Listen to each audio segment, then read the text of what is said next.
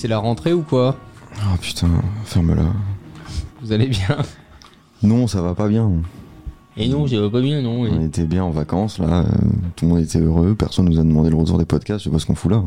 Vous avez bossé en vacances? C'est pas vrai. Il y a des gens qui nous ont demandé le retour des podcasts. Bah, ils m'ont pas demandé à moi. Non, bah, ils savent à qui ils demandent quand même. Il y en avait même qui ont eu peur parce que j'ai annoncé que j'étais euh, de plus en plus à New York cette année. Ils Mhm. m'ont dit oh, la fin des podcasts, comment on va faire? Alors que depuis le début dans ce podcast, on explique comment bosser à distance, euh, tous les outils qu'on utilise. Ça, c'est marrant. Moi, j'en ai vu aucun. Les gens m'ont dit comment on va faire Comment on va survivre Comment, comment- vont- comment vont-ils survivre Si sans le Romain podcast s'arrête Oh bah ça c'est assez facile, hein. ça consiste à continuer à vivre. Et, et ne pas changer de sujet toutes les 10 secondes. Ah ouais, ça, et ça c'est exceptionnel. Mais ça, ça va vous manquer. Bon, en attendant, moi j'ai un peu lu cet, euh, cet été et Oula. je suis tombé, je vous mettrai le lien dans la description euh, du podcast, sur sept principes qui feront euh, de vous euh, du, du succès. Comment c'est pas du tout français, hein C'est Non. sept il a un peu lu cet été, on a dit pas non plus. euh, il y avait trois quatre paragraphes quoi. Bref, euh, tu suis ces principes et ça se passera bien, ok? Voilà. Ah, voilà. C'est bon? Là, on l'a, ok Bah, c'est super. C'est- Ça va être bien. le titre du podcast d'ailleurs, c'est tellement bien. Et vous prenez pas la tête, vous suivez ces sept principes et tout ira bien dans votre vie. Ok, bah très bien, Ok. on va faire ça alors. Allez. Bon, sept points. Le premier, la culture de la donnée. Les données sont le nouveau pétrole. Euh, la culture Pétrole. du Pétrole. pétrole. On va être insupportable. La pétrole. C'est la rentrée. euh, on a de l'énergie. hein. La culture d'une organisation est si puissante qu'elle peut facilement influencer ou même annuler les plans stratégiques. Combiner les deux et créer une culture d'organisation puissante sur sa confiance et sa responsabilité et des décisions fondées sur les données. Faites des chiffres un jeu pour vos équipes. Alors c'est probablement vrai, c'est juste tout ce que je déteste, la data, mais j'imagine que c'est vrai. Moi, je trouve que ça. Alors, oui, ça parle de data, mais ça parle aussi beaucoup de culture d'entreprise. Je trouve qu'au contraire, même si tu as beau avoir un plan très, euh, très fait sur les chiffres, très stratégique et tout, de dire on prend ses parts de marché, machin, etc., si dans tes équipes, t'as pas vraiment euh, une culture instaurée, moi, c'est le premier truc que j'ai remarqué en étant, euh, pour le coup, représenté par Influx, t'es pas représenté euh, d'une manière qui serait comparable euh, avec euh, peut-être d'autres agences d'influence, etc. C'est vraiment unique, je trouve en tout cas. La relation que tu as avec ton agent et tout ça, ça va droit au but. Tu, enfin, as une vraie culture de boîte, tu vois. Mais pour toi c'est ça les données? C'est genre les, en- va- les valeurs écrites en fait? Ça en Je fait suis la partie. donnée. tu es la en train de donnée. dire que je suis la donnée. Oui en fait t'es, t'es- t'es la C'est- donnée Manuel. bah, T'en penses quoi, Manuel? En fait, ce que j'aime bien dans ce point, en gros, il dit factualiser vos décisions. Hmm. Il y, a, il y a beaucoup de boîtes qui vont au crash euh, sur des sur de bonnes idées qui n'en sont pas parce qu'elles ne sont pas euh, vérifiées par de la par de la data en fait. Euh, c'est c'est c'est comme des gens qui font pas d'études de marché, qui ne vérifient pas la taille du marché. Tu peux être très successful dans un marché minuscule. Bon, ben c'est super, mais ça va pas suffire pour survivre peut-être. Donc faire une étude de marché en amont pour connaître la taille de ton marché et, euh, et- ce que tu vas pouvoir représenter dans ce marché, c'est c'est quand même très très important. Donc moi, ce que je retiens de ce point, c'est qu'il faut factualiser ses décisions, pas se laisser emporter par la culture de la boîte, qui parfois peut être fondée sur de l'enthousiasme, euh, de l'intuition, euh, euh, des éléments qui ne sont pas euh, vérifiés. Mais pour autant, euh, si on a une culture que de la donnée, on fait une boîte d'ingénieurs et on se fait chier. Ouais. Donc, euh, il- Cultiver les deux, quoi. En fait, il faut un équilibre entre des gens qui ont des, des idées créatives assez folles euh, pour aller dans une direction nouvelle Hmm et en même temps sur le chemin avoir des gens qui euh, regardent la, la data pour euh, être sûr que Mm. c'est pas une voie sans issue quoi. Est-ce que tu veux dire par là que Elon Musk pourrait être un très bon employé, Ah mais bah, un très mauvais CEO bah, euh, un très bon employé, on n'en a pas la preuve. Un très mauvais CEO, un peu plus. Non, mais dans le sens euh, où c'est quelqu'un qui a plein d'idées, qu'on a mille par jour et qui veut tout expérimenter, mais il y a personne au-dessus de lui pour lui dire, bah, peut-être on va vérifier d'abord si ça marche. Bah pour lui dire ferme ta gueule, hein, tout Ou- simplement. Ou alors, euh, c'est vraiment une idée de merde, si tu peux passer à autre chose, ça nous Ouais. arrangera tous. C'est d'ailleurs un des problèmes aujourd'hui euh, pour, pour ceux qui sont un peu renseignés. euh, le, le problème de l'environnement de, de Musk, c'est que personne ne sait lui dire de fermer sa gueule. En fait. Bah, non, tout le monde lui dit qu'il est génial. Selling a little or a lot? Shopify helps you do your thing however you cha-ching. Shopify is the global commerce platform that helps you sell at every stage of your business. From the launch your online shop stage to the first real life store stage, all the way to the did we just hit a million orders stage. Shopify is there to help you grow. Shopify helps you turn browsers into buyers with the internet's best converting checkout. 36% better on average compared to other leading commerce platforms because businesses that grow grow with Shopify. Get a $1 per month trial period at shopify.com/work. slash work. shopify.com/work. slash work. Donc, euh, Mais de l'autre côté, enfin, c'est sûrement pas comparable, mais quand euh, Steve Jobs a été viré d'Apple, t'avais l'im- cette impression que Steve était justement le créatif à vouloir mettre beaucoup d'énergie sur des idées qui n'étaient pas encore vérifiables euh, d'un point de vue euh, rémunération, valeur, etc., intérêt de pousser ses idées, et de l'autre côté les actionnaires qui lui disaient euh, ferme ta gueule, fais ce qui marche et fais ce que le marché nous demande. Mais sauf que les actionnaires, ils, ils avaient pas trouvé d'équilibre.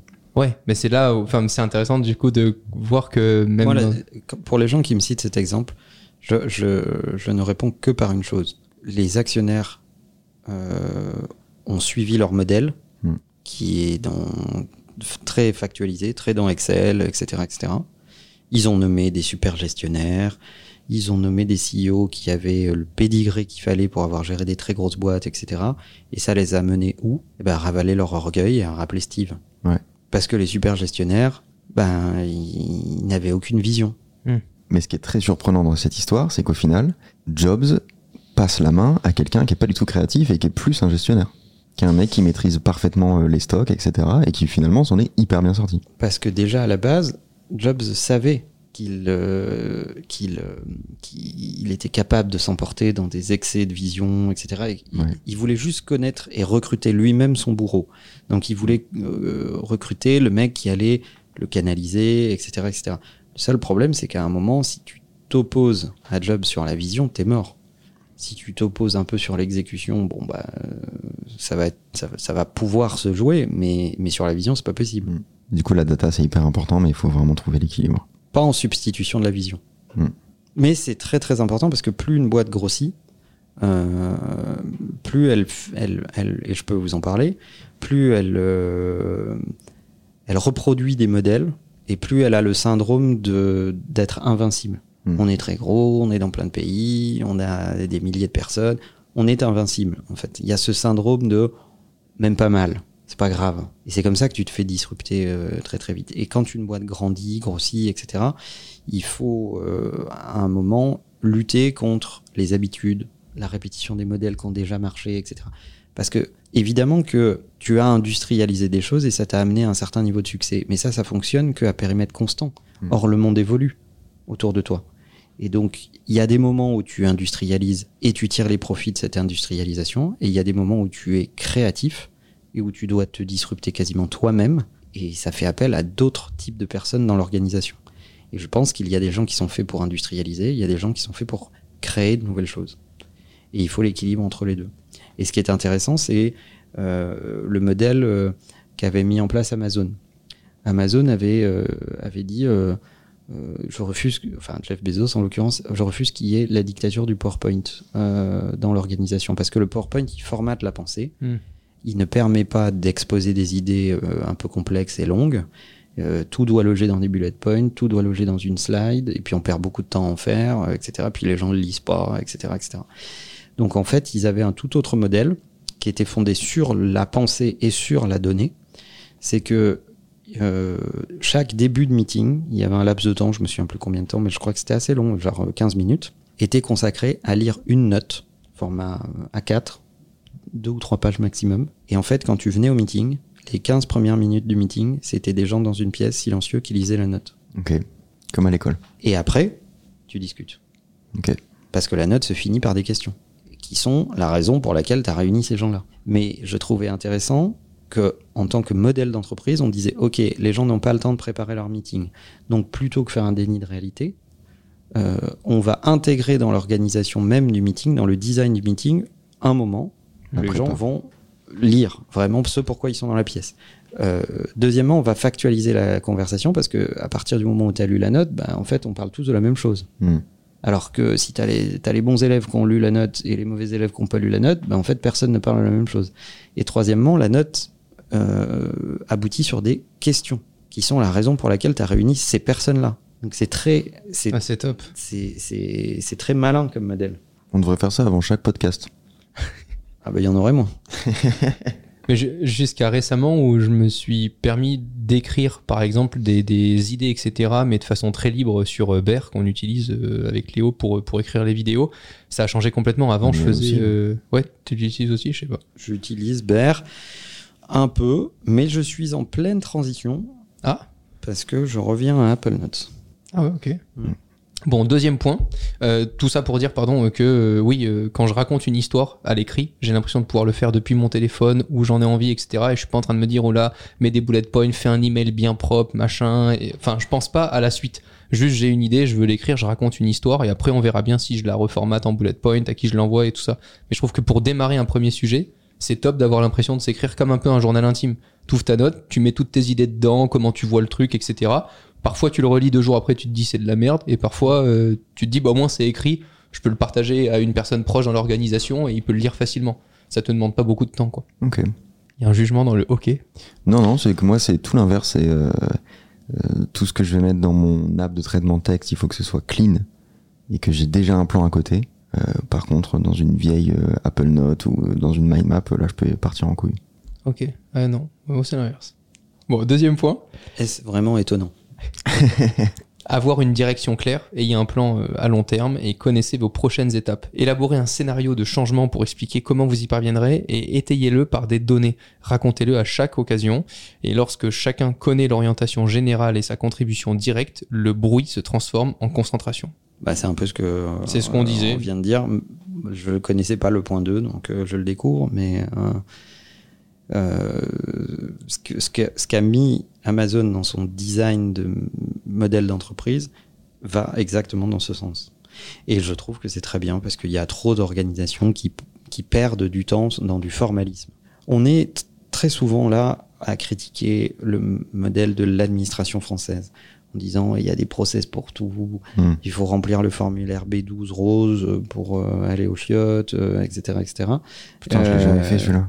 Euh, et donc, il faudrait que quelques boîtes se regardent en face et se rendent compte que finalement, ils produisent aussi des modèles qui sont pas très loin de ça. Hmm. Ça devient honteux d'aller à un meeting si t'as pas fait de slide. Il y a une espèce de dictature du slide. Ça devient très bizarre après un meeting de pas envoyer un follow-up dans l'heure euh, avec euh, les action points, euh, etc., etc. En fait, on, on déploie des modèles organisationnels où tout est tellement standardisé, aseptisé, qu'il y a presque plus de, place pour la pensée et presque plus de temps pris pour Mm. réfléchir. C'est que des automatismes. Et c'est pas mal quand tu veux vraiment euh, scaler une boîte, euh, la faire grandir et te dire bon, la main d'œuvre que j'ai à disposition étant de qualité moyenne, le process va compenser cette qualité moyenne. euh, parce que si les process sont bons, tu rends des gens moyens un peu meilleurs que ce qui sont au naturel. Mhm. Le plus simple, c'est quand même d'employer des gens qui sont bons et pas des gens bons. Bah, c'est le troisième point, c'est le process. Séparez le travail répétitif du travail créatif et établissez un processus primaire clairement défini, standardisé ou automatisé autant que possible, afin que l'énergie créative soit consacrée aux quelques tâches qui font la différence. N'essayez pas d'améliorer ce qui n'est pas cohérent. Donc ça paraît... euh, Moi, je le dis différemment. Quand tu juges les process d'une boîte, euh, j'ai l'habitude de dire que quand la merde atteint le ventilateur, il y en a pour tout le monde. Ben, c'est à C'est peu près ça. Euh, C'est-à-dire qu'on a, il y a quand même beaucoup de boîtes qui ont tendance à industrialiser les trucs pour faire vraiment monter la merde jusqu'au ventilateur. Euh, bon, le plus simple, c'est quand même de consacrer les ventilateurs euh, à ce pourquoi ils sont faits et les toilettes aussi. Moi, il y a un truc que, que j'aime pas dans le, dans le point, c'est que c'est de dissocier le créatif et le répétitif. Le créatif doit être répétitif. Sinon, c'est un hobby. Mais si tu veux faire un travail créatif, bah, il faut le faire régulièrement. Oui, toi tu parles du processus. Mm. Je suis d'accord avec toi. Je pense qu'il n'y a pas de créativité euh, euh, spontanée, née ou innée. Je pense que la, la créativité, sur le long terme en tout cas, ou alors c'est un coup de bol, c'est un coup de génie, etc. Mais tu as du mal à le reproduire. Mais la créativité, c'est une, une espèce de dangereuse habitude. Je crois que c'est, euh, c'est Stephen King, mais je suis pas sûr, qui euh, disait euh, mon process créatif, c'est simple, j'attends que la créativité arrive à mon bureau, une chance qu'elle arrive tous les matins sur mon bureau à 8 heures. Je pense que ce qu'il disait dans la créativité, c'était euh, de dégager les tâches récurrentes et mécaniques qui ne demandent pas d'aspect créatif, parce qu'il parle d'automatisation aussi. Donc, euh, Je pense surtout qu'il parle de la nature de tes collaborateurs, parce qu'on a tendance à oublier, mais dans des très grosses boîtes, tu as besoin, et c'est- une réalité qu'on ne dit pas souvent et qui est peut-être pas politiquement correcte, mais il y a des gens qui sont faits pour être performants dans la répétition de modèles, et il y a des gens qui sont faits pour casser des modèles et en inventer des nouveaux. Mm. Et c'est deux motivations différentes. Tu as des profils qui, qui vont être capables de regarder ce que tu fais, de le déconstruire, de le casser et d'inventer de la nouveauté. Ça, c'est plutôt les créatifs. Et tu as les gens qui sont animés par euh, la, la, la volonté de précision, de performance, de cadence. euh, et c'est plutôt les profils industriels. Et euh, moi qui ai géré des, des équipes avec beaucoup de gens de profils très différents les uns des autres, je peux te dire que c'est vraiment des catégories de personnes différentes. Et tu peux pas demander à un profil industriel d'être créatif. Impossible. Parce que lui, sa passion, c'est de se dire euh, Putain, aujourd'hui, on a sorti 6 idées, alors que la moyenne par jour, d'habitude, c'est 5,80. on a gagné 0,20. c'est voilà. vrai, t'as tellement raison, c'est vrai. Mais il y a, il y a- il y a une. Et c'est très bien, il en faut. hein. Ah ouais, de Et, ouf. et si t'en as pas dans ton organisation, t'es t'es mal barré. Si tu si as besoin d'expend. Mais hum, si t'as que des mecs qui sont euh, passionnés à l'idée de tout péter, de tout réinventer, bah tu passes ton temps à avoir des nouvelles idées, mais à jamais les exécuter Ouais. et les déployer. Donc il faut des deux. Mais il faut que le management soit assez intelligent pour demander la bonne chose au bon profil. Ou de doser la cohabitation entre les deux. Hmm. Parce que quand tu casses euh, le jouet qu'un mec a mis trois ans à industrialiser pour aboutir à des taux de fiabilité de fou et des taux de performance et de production de fou, et que tu as un créatif qui arrive et qui dit Eh ben dis donc, telle chaîne de prod, on se la colle au cul, on va tout faire à l'envers maintenant. Bah ça lui fait pas plaisir, de base. Et pourtant, peut-être qu'il faut. Ouais. Parce que la, la génération technologique d'après va imposer de penser différemment, de produire différemment, etc. Prochain point Hmm. Ayez de grands objectifs, mais de petites étapes. Planifiez l'action par rapport à la stratégie dans des sprints de 90 jours et maintenez un rythme élevé. Ça me fait penser à ce que tu as déjà beaucoup conseillé, euh, Manuel. Rappelez-vous, trois tâches bien faites valent mieux que 15 tâches effectuées à 70%. Ouais, ouais, ou un con qui marche va toujours plus loin qu'un Ouais. intelligent assis. hein. Euh, mais c'est le, le principe des méthodes agiles. Donc, euh, si vous ne connaissez pas, euh, documentez-vous là-dessus. Il y a plein de, il y a plein d'infos sur le web à, à ce sujet. C'est découper les tâches en petites unités. Ces petites unités sont donc du coup plus facilement délégables parce que leur niveau de difficulté est plus faible, donc tu peux les confier à plus de personnes. Donc c'est le principe des briques de Lego. Si je te dis fais un, fais un énorme château en Lego, bah, c'est compliqué. Si je te dis euh, fais-moi un mur droit que avec des briques marron, c'est beaucoup plus facile. Ouais. Donc je peux déléguer cette tâche même à quelqu'un qui est un peu concon. Euh, et si tu appliques ça à euh, un objectif ou un projet, que tu découpes tout en petites unités simples, À la fin, t'arrives à un château. à la fin, tu arrives à un château et c'est beaucoup plus fiable. Et les méthodes agiles, c'est exactement ça. C'est tu découpes en petites unités, tu évalues par cycle, qu'on appelle des sprints, l'avancée, et tu scores même l'effort qu'il faut fournir pour arriver là où, où il faut en équipe. Donc, euh, donc euh, ça, c'est c'est vachement important. Puis moi, je crois beaucoup à la logique des cycles. Hmm. C'est-à-dire que même chez Influx, dans la façon de manager, j'ai des meetings réguliers sur les mêmes sujets. Hmm. On a un meeting toutes les semaines sur le marketing, on a un meeting toutes les semaines sur les sujets commerciaux, on a un meeting toutes les semaines sur la- l'administratif, le contractuel, le juridique, etc. Pourquoi? Parce que tes équipes sur toutes ces thématiques peuvent pas te dire bah j'ai rien foutu ou j'ai pas de résultat. Si tu fais un meeting tous les mois, t'as perdu un peu le fil, tu dis ah ouais il a eu plein de trucs à faire par rapport au mois dernier, je peux tolérer qu'il y ait 20% de sujets qui est pas avancé. Si tu fais un meeting toutes les semaines et que le gars te dit bah la semaine prochaine j'aurai fini ça, il peut pas revenir chaque semaine en te disant j'ai pas fait. Parce qu'au bout d'un moment il, il se fout de ta gueule quoi si tu veux.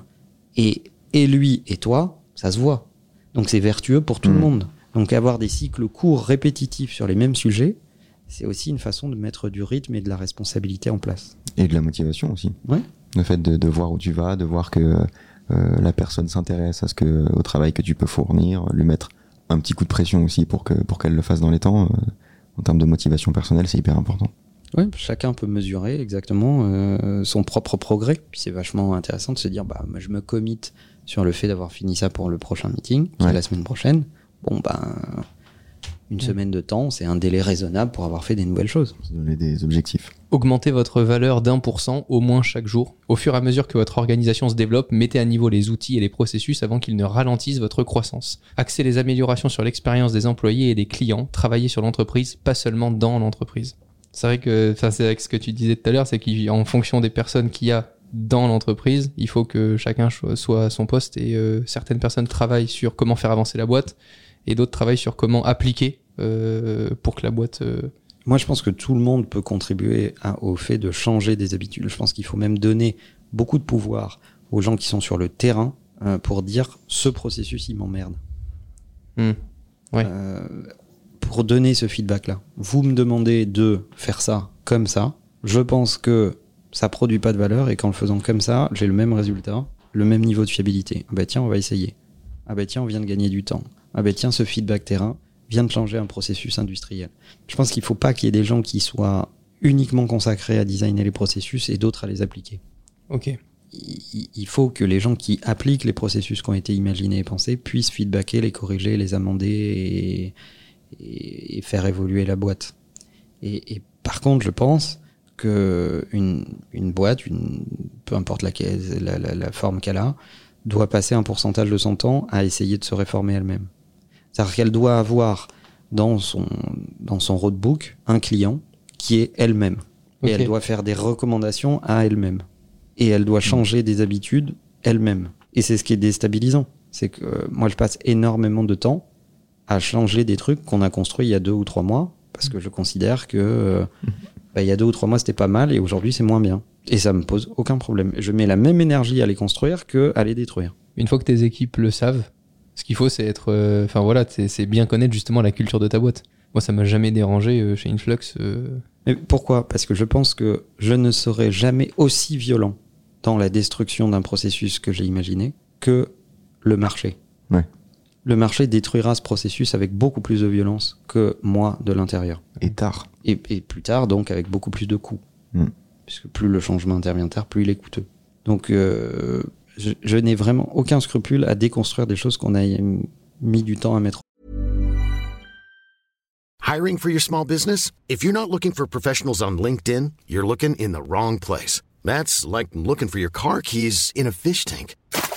LinkedIn helps you hire professionals you can't find anywhere else, even those who aren't actively searching for a new job but might be open to the perfect role. In a given month, over 70% of LinkedIn users don't even visit other leading job sites. So start looking in the right place. With LinkedIn, you can hire professionals like a professional. Post your free job on linkedin.com/people slash people today.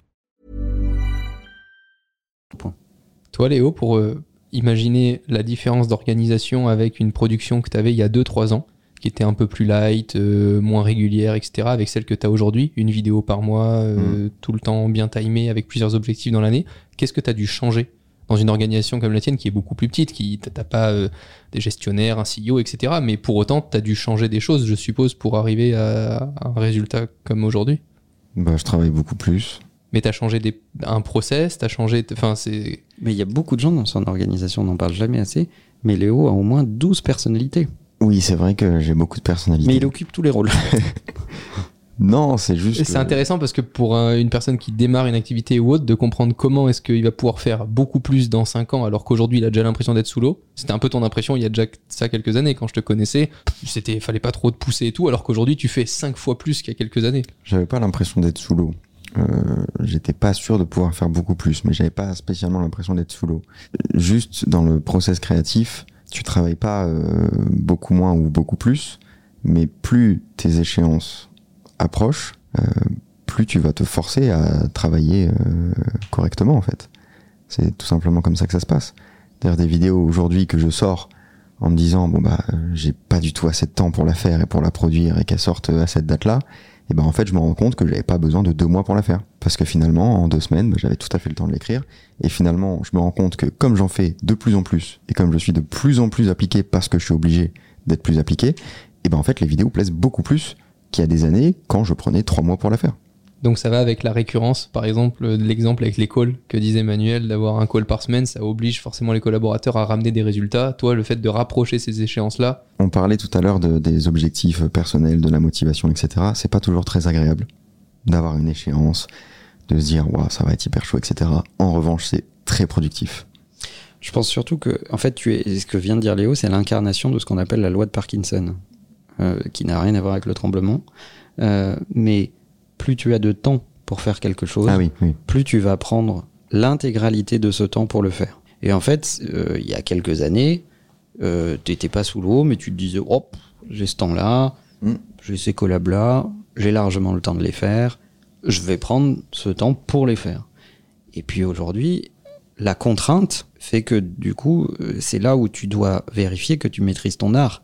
C'est-à-dire que ta dextérité, ces années d'apprentissage doivent s'exprimer dans une contrainte. Au final, euh, tu te rends compte que tu es bon à partir du moment où tu arrives à sortir ce que tu- devais sortir dans un laps de temps plus court. Et c'est pour ça que la, la planification, euh, c'est un sujet euh, complexe et tendancieux, surtout quand ce sont les managers qui planifient pour ceux qui vont faire. hein, Moi, je préfère demander à ceux qui vont faire combien de temps il leur faut pour faire ces choses-là.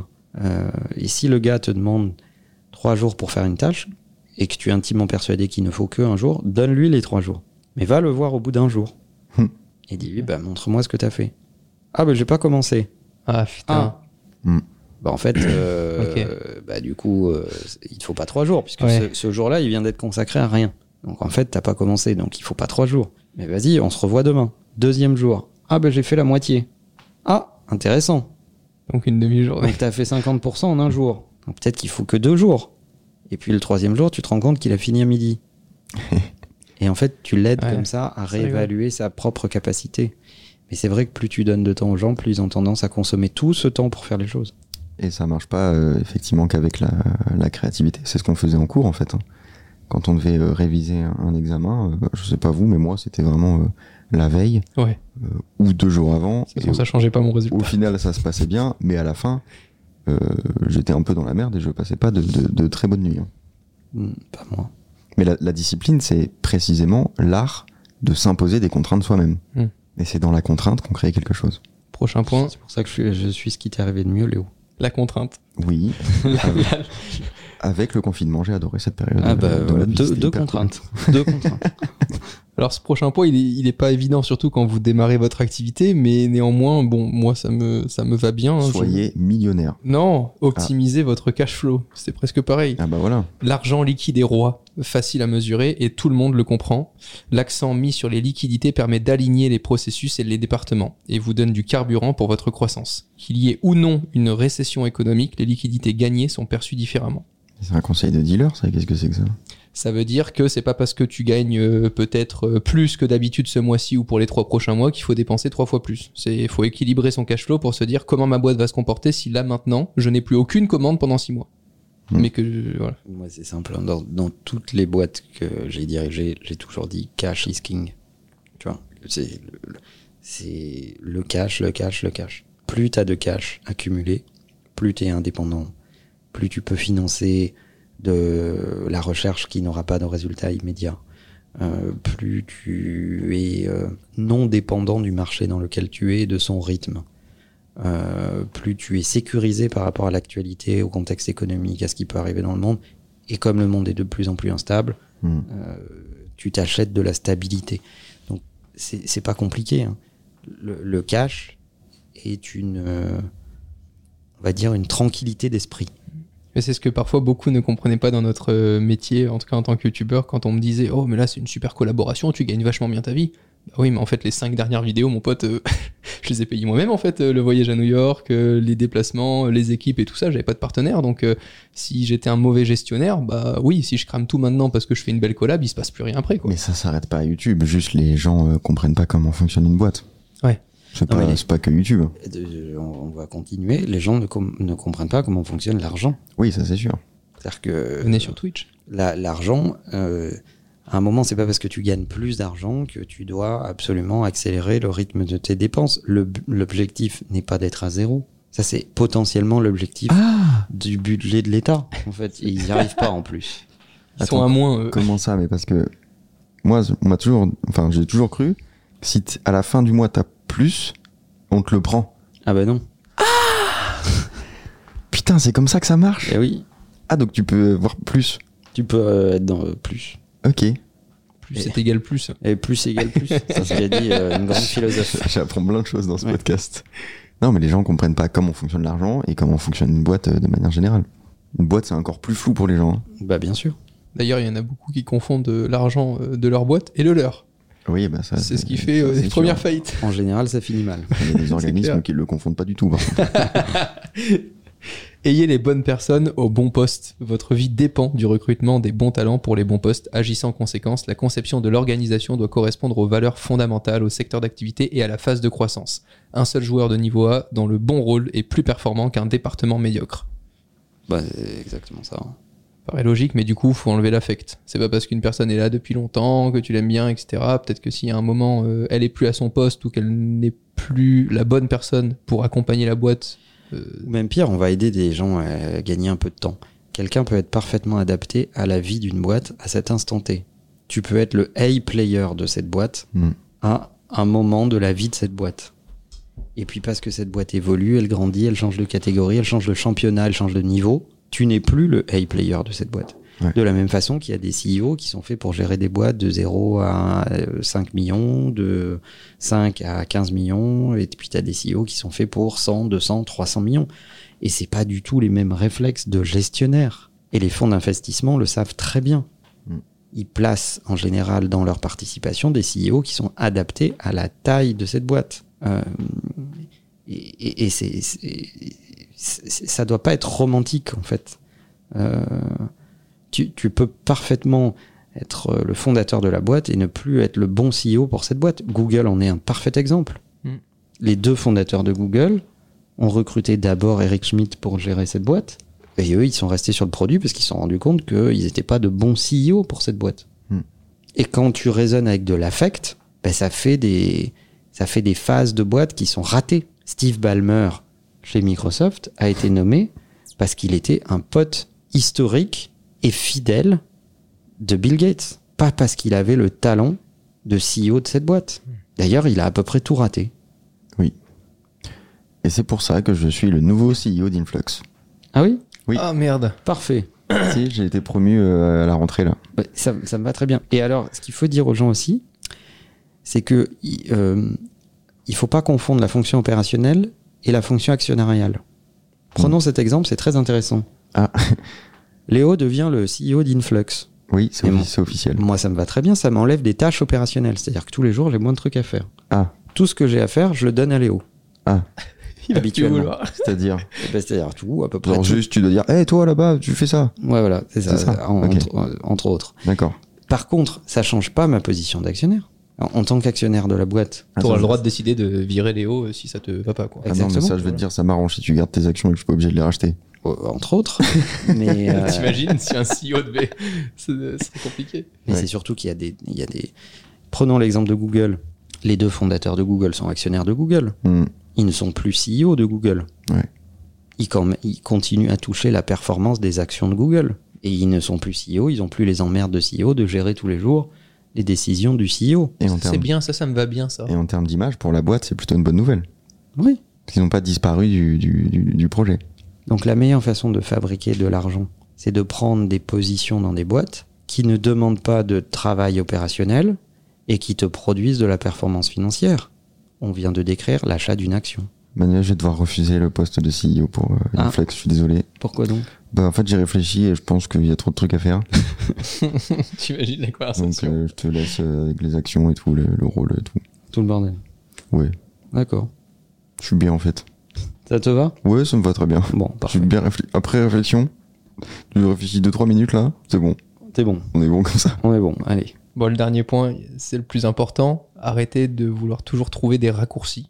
Vous n'avez qu'à réécouter euh, l'ensemble de ces points, à les appliquer étape par étape et à vous laisser le temps euh, pour les comprendre et euh, les mettre en place. Mm. Ça a été, euh, je pense, mon plus gros défaut pendant très longtemps. Là, je, com- je commence tout juste à comprendre et à me dire ça va, t'as 27 ans, t'as le temps, machin, etc. Il y a de ça 3-4 ans, euh, tu peux demander à Manuel. euh, Il fallait déjà que je sois CEO, tu vois. Et Ah c'est bah marrant parce que les gens euh, qui sont pressés sont souvent les gens qui sont les plus jeunes. Bah oui, parce que t'as pas encore appris. Mais parce que tu ne, tu ne, as un très mauvais rapport au temps. D'ailleurs, j'ai bien aimé, euh, pour ceux qui sont abonnés à ton canal euh, sur Instagram, t'as partagé, euh, j'ai pas envie de spoil, mais tu euh, peux, tu peux. t'as as partagé euh, Momento, Le euh, memento le, mori. le Memen- Memento. mori. Memento Mori, Mm. pour savoir un peu où est-ce que t'en es dans ta vie par rapport. euh, En fait, c'est une data vise. C'est une feuille A4 avec des carrés qui symbolisent des semaines. Tu prends la, du- la durée de vie moyenne euh, d'un Français aujourd'hui. Pour un homme, c'est 80 ans à peu près. Et puis, euh, les carrés euh, coloriés euh, en noir sont ceux que tu as déjà vécu et les carrés, les carrés euh, en blanc sont ceux qui te restent à vivre. Et donc, d'un coup d'œil, tu vois à peu près où est-ce que tu en es dans ta vie. Léo, t'avais une app, non? Toi qui. J'avais une app comme ça. Horrible. Manuel, j'ai le tien sous les yeux, il va falloir penser à prendre une assurance. hein. Quel enfer Ah, bah, moi, c'est à peu près la moitié là. Suis à peu près à la moitié. Alors j'avoue que quand j'ai vu ton message sur le canal, j'ai cliqué dessus, je l'ai fait, et ben j'ai arrêté de scroller sur TikTok et je suis allé travailler. je me suis dit, j'ai plus beaucoup de temps. Je pense que c'est une bonne façon de, de permettre aux, aux gens d'avoir un rapport beaucoup plus sain au temps. Hmm. En fait. Et en fait, ce- ça étonnera personne, ce truc, ça marche pas trop sur moi. Parce que le truc de dire, euh, c'est peut-être le. Alors, on n'est pas là-dedans, mais c'est peut-être le dernier jour de ta vie, ou alors euh, il te reste pas beaucoup de temps, etc. Ça me donne pas du tout envie de travailler. Mais Au contraire. Non, non, c'est pas ça. hein. C'est pas un scénario catastrophe parce non, que je suis d'accord, mais. le memento mori, bon super, tu l'as sous les yeux, tu dis je suis à un tiers, la moitié, euh, peu Hmm. importe où t'en es. Mais il faut quand même pas oublier que ça peut s'arrêter demain. T'es pas au courant. Il suffit de traverser au mauvais moment. Ouais, mais ce truc-là Tu vois? me fait me dire, bah, j'ai pas du tout envie d'être là euh, sous 30 degrés dans mon bureau à écrire des trucs. Il a pas la clim? Là, tu peux. Si, C'est moi, j'ai la clim. mais il peut, tu peux te rendre compte qu'il te reste pas mal de temps. Donc, euh, c'était pour répondre au point qui, euh, de, de Romain qui disait que bah, les plus jeunes sont souvent les plus pressés. Mais tu as Mhm. envie de leur dire, mais il te reste immensément de temps pour Ouais. apprendre les choses. Ouais, carrément. Donc, prends ton temps. Mhm. Prends ton temps. Prends le temps de euh, apprendre, te tromper, revenir en arrière, euh, intégrer les choses pleinement. Mais c'est vrai que j'ai quand même beaucoup ce truc-là de me dire, à l'âge que j'ai aujourd'hui, c'est-à-dire 23 ans, C'est euh, Cette je- information est j'ai- fausse. j'aimerais être, j'aurais aimé être plus loin que ce que je suis actuellement. Ça fait, ça fait 5-6 ans que tu as 23 ans. Oui, bah après, c'est comme ça que ça marche. hein. Ah oui, bah.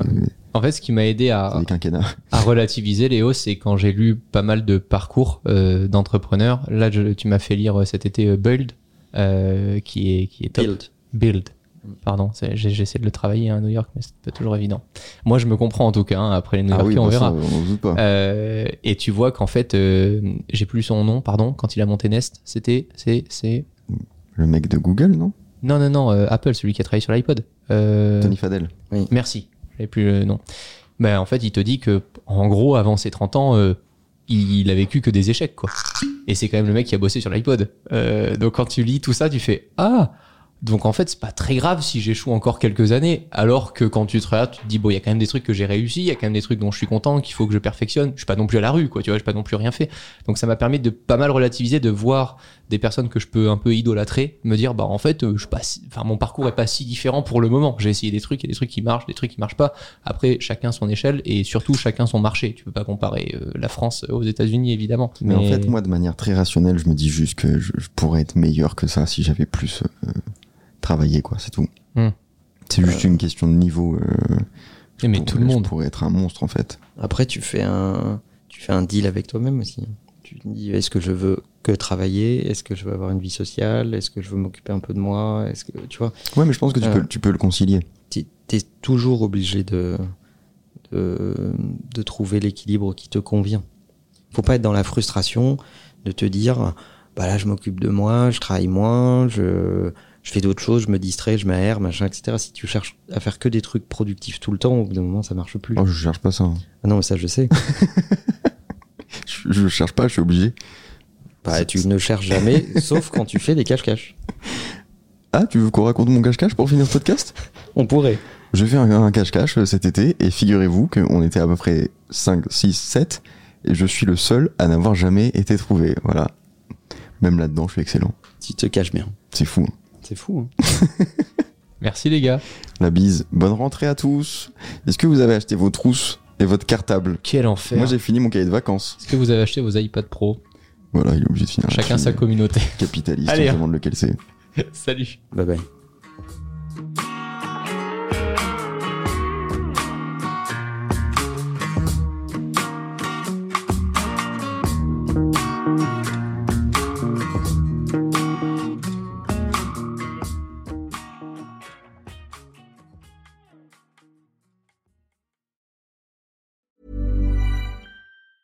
Planning for your next trip? Elevate your travel style with Quince. Quince has all the jet setting essentials you'll want for your next getaway, like European linen, premium luggage options, buttery soft Italian leather bags, and so much more. And it's all priced at 50 to 80% less than similar brands. Plus, Quince only works with factories that use safe and ethical manufacturing practices. Pack your bags with high-quality essentials you'll be wearing for vacations to come with Quince. Go to quince.com slash trip for free shipping and 365-day returns.